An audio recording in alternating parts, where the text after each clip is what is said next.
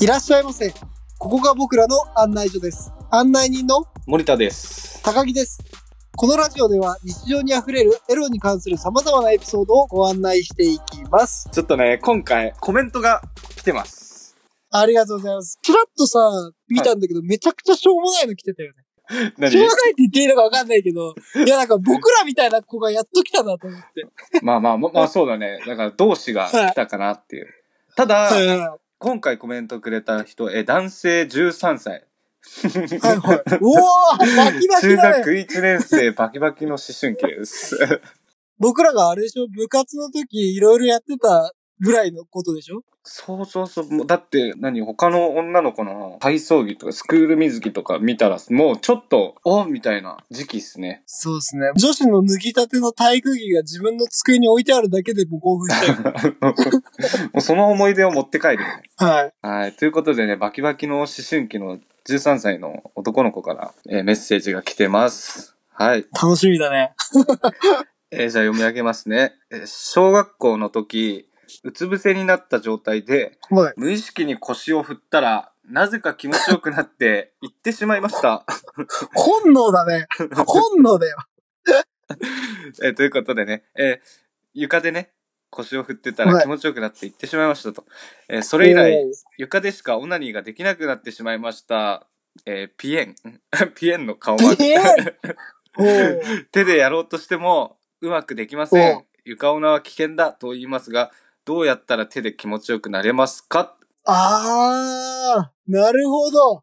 僕らの得意分野ですよ、これは。いいの そんなんいくらでもあるけど、いいの ?13 いや歳でーその、それ言っちゃったら、初めてのセックスがうん。薄まりそうで、 いや、でもさ、僕らのさ、小学校にもいたよね。床にしてる子。いた、いた。あの、いたよね。学年で一番頭良かった友達でしょ そうそうそう。ななんかさ、僕ら、僕と森田さんずっと学校一緒だったんですけど、はい。その学校で森田さんと同じく、も森田さんよりも頭良かった、すごい子がい たんですよ。めちゃめちゃ頭良かった。あのー算数の時間がやっても意味ないから、100点取っちゃうから、全部。あのー中学校の入試問題取っといてたね。そうそうそうそう。小5ぐらいで X とか Y とか代入とかやってたもん。本当にこういう天才いるんだなっていうぐらいの天才 が、僕らのうんクラスにいたんですけど、その天才は天才すぎるがゆえに、あの、性の目覚めも早かったんですよ。早かったね。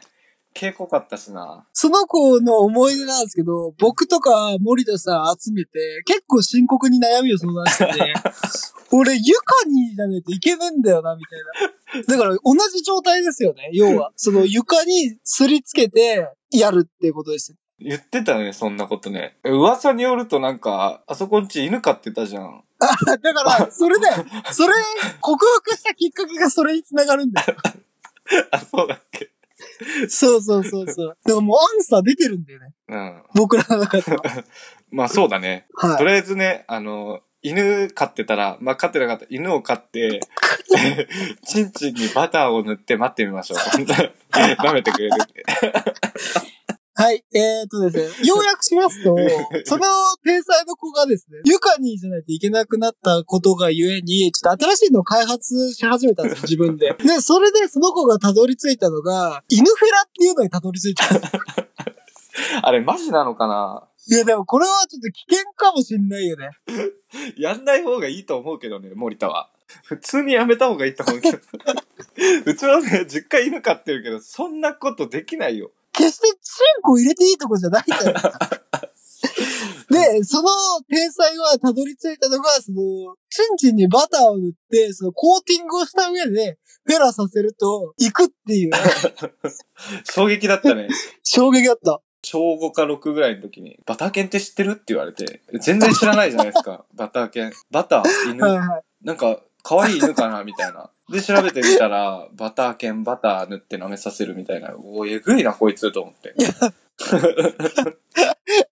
いやー、本当ですよね。僕らもまだその時バキバキの童貞だったから、はぁって感じで聞いてたじゃん。うんえ、そんなことあるって気持ちいいんだ、みたいな感じで聞いてたけど、よくよく考えたらめちゃくちゃ頭悪い。まあ、多分、あの、やっぱ自分でこう、手でするって手の意識がいってるから、あ人にされるのと全然違うじゃん。だかあ。ああ、確かに。らその点ではなんか快感を得れるのかな。多分勝手にやってくれるみたいな。え、でも、これはちょっと考えてあげたいね。すごい。高木さん。まあ、まず第一に、はい。ローションですよ。もうこれはもう鉄板。で、多分13歳だから、はい。ローションも部屋に置いといて、ごそごそして、その後処理するのとかが結構大変だと思う。で、部屋があるかもわからないから。うん 確かにはい13歳ですからね。自分、子供の頃自分の部屋なかったんで、はい。もっぱらトイレかお風呂だと思うんですよ。でね、そんな環境でローションを使うって結構厳しいと思うんですね。いや、森田さんのね、オナニー事情は当時から難しかったよね、かなり。難しかった。でも、あの頃余計なこと知らなくてよかったと思う、逆に。もう手しかなくかったから、選択肢が。もう僕の中では。はいはいはいはい。いろいろ知っちゃってたら、やっぱそのバレるリスクとかもあるし。確かに。まあ、なんで、とりあえずローションを使うとしたら、カバンの中か絶対に見られない引き出しの中とかに隠して、うーん。で、手のひらにワンプッシュだけ取って、で、そのままお風呂に書き込むと。なるほど。で、ことを中で済ませてしまえば、いけるんじゃないかなと。森田さんのアンサーだとすると、ローションで手こきすると、また新しい感覚になると。はいはい。そんな感じです。なるほど。ありがとうございます。いや、なんか僕もね、今ね、すごい頑張って考えました。やっぱこの問題に関しては、もうステージは上がるしかないと思うんですよ。あー、上がっちゃう。そう、上がっちゃおううと。んだから、もう、ゆかによりもさらに上の快 楽。セックスまではいかないけど、限りなくセックスに近いステージまで行くしかないと思あ、そんなステージが存在するんですかこの状況下で。う。僕らもあったじゃないですか。オナホっていうものが。あははは おなほか。あ、まあでもそうだね。いや、だって、床にって多分、床乾いてるから、痛いと思うんだよね。痛い痛い。多分皮も変にこう、赤くなっちゃったりすんじゃないかそうそう。だから危険のね、ちょっとリスクもある。で、そのぐらいの年だったら、もう一日何回もオナにしたい時あるじゃん。な。 まああったな、そんな時期も。だから、そんな床に擦りつけてたら、もううん。心配、俺 は。辛なんか抱。おお兄ちゃんみたいな。 弟の珍坊が心配。心配。だから、森田さんプレゼンのローショはンい、で、まあ、手こきもありだし、ローションを床に塗ってやってほしい。やるんだったら。ああ、はいはい。どうしても床でやりたいんだ ったら。で、滑りを良くして床でやってほしいし。滑りを良くしたい床だったら手でいいいいと思うけどな。でも、床はもう卒業したいってことだったら、もうステージを上げて、もう、オナホに行ってください。なるほど。オナホール、まあそうだよね。ローション隠せるんだったらオナホール隠して、でも乾かすのがな、引き出しの中になっちゃうな。シャワーでささっと洗って。だからもう、オナホールにさ、友達が書いてくれたみたいなさ、寄せ書きを自分で書いてさ、 その友達からのプレゼント、なんか寄せ書きだよみたいな感じで部屋に置いとけばいいんだよ。いや気持ち悪いだろ。天下に、これからもよろしくねみたいな。今までありがとうクラス変わっても一緒に仲良くしてよなみたいなこと書いといて自分で。発想が飛んでるよ。だってさ、それお母さんに見られてもさ、もう確実にオナホールだし。で、あの、あわよくばことができたとして気持ち悪くない寄せ書き書いてあんの。 握ってるところに。いろんな思いが込み上げてくるよ。行くまでに。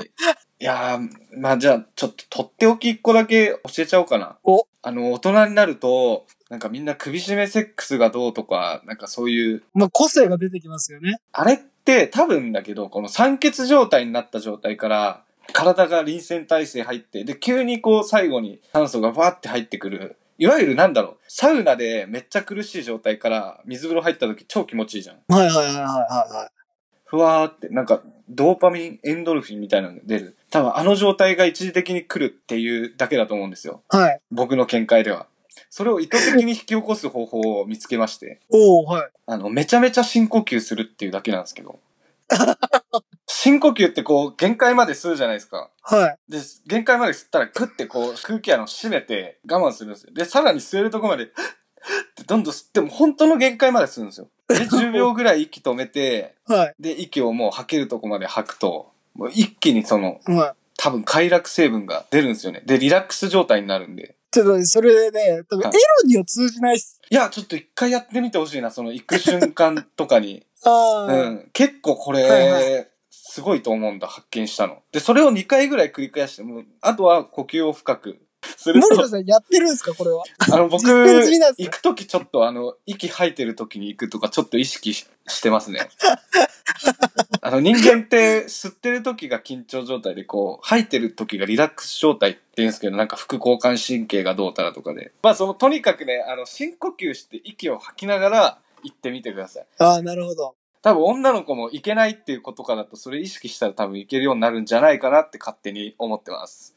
はい。 これちょっと今後もバイをこれ、これみんなにちょっと広めたい。首絞めなくていいんだよってもう。ありがとうございます。なんか僕もちょっと今勉強になりましたよ。そういうためのラジオだから、これは。はい。これね、あのみんなで広めてってくれればね。深呼吸オーガズムと。ぜひ参考にしてくださいね。はい。ということでですね、こういった、まあお客様のですね、オナニー事情だったりとか、僕らのオナニー事情知りたいよとか、ありましたらどんどんコメントよろしくお願いします。もしですね、あのコメント欄に書くのが恥ずかしいよっていう方がいましたら、URL 貼っておきますので、そちらからもどんどんよろしくお願いします。お願いします。お願いします。それではですね、この辺で賢者タイムとさせていただきます。またのご来店をお待ちしております。ありがとうございました。ありがとうございました。